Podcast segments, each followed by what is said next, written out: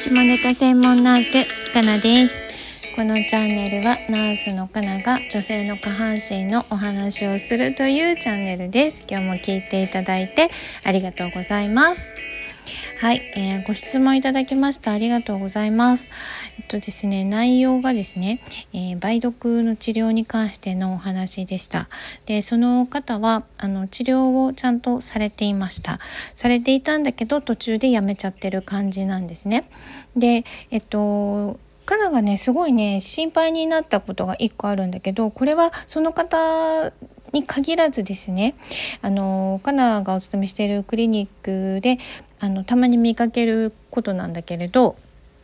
えっと、ネット、ネットの情報、やっぱ調べますよね、みんなね。ネットの情報に惑わされちゃってるような気がいたしました。そこがまず一個心配。で、もう一個心配なこともあるんだけど、まずそのネットの話からすると、あの、ネットに書いてあることってね、100%じゃないですよ。あの、本当間違ってることも多々多々あるし、それよりも目の前にいるお医者様のお話をちゃんと聞いていただけたらなと思います。で、その方は、はえっとね、ネットの情報がね、その方が見たネットの情報はたまたまだったんだと思うんだけど、1ヶ月ぐらいで治るっていう風に書いてあったみたい。なんだけど、1ヶ月以上経ってるのに治らないからっていうので、えー、心が折れちゃったような感じでした。うん。だけど、あの、長い方はもっとかかってる3ヶ月、4ヶ月かかる場合もありますし、きちっと、あの、ドクターのいうように、あの、指示のもと治療を続けてほしいなと思いますので、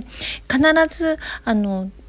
ちゃんとしたお医者様であれば、信じて通えるところであれば、同じところであの治療してほしいですし、どうしても心配であれば、またセカンドオピニオンという方法もあるかと思うので、お医者様に相談していただきたいと思います。で、もう一個気になるのが、梅毒などは抗生物質のお薬を使うんだけれど、この抗生物質のお薬で途中でね、あの、やめちゃうっていうのは問題なんですよ。で、えー、治療に必要な分を必ずドクターは考えて出してるはずなので、で、何が問題かっていうと、あのね、耐性菌っていうのが生まれちゃうと困るんですね。耐性、えー、菌の方が薬に勝っちゃうみたいな状態になると、お薬が効かなくなるんですね。なので、抗生物質を出すというのは、あのー病院側からしても本当に必要な方しか出さないようにしましょうということを今日本はなっています。はい。海外の例でいくと、抗生物質がですね、あの、ファーマシー、えー、ドラッグストア、薬局で簡単に手に入ってしまう国もあるんですよ。日本は売ってないですよね、抗生物質。で、どうしてかっていうと、そうやって、あの、薬局で売ってしまったことによって耐性菌がバーって増えたで、結局治らなく、治りにくくなったっていう国があるので、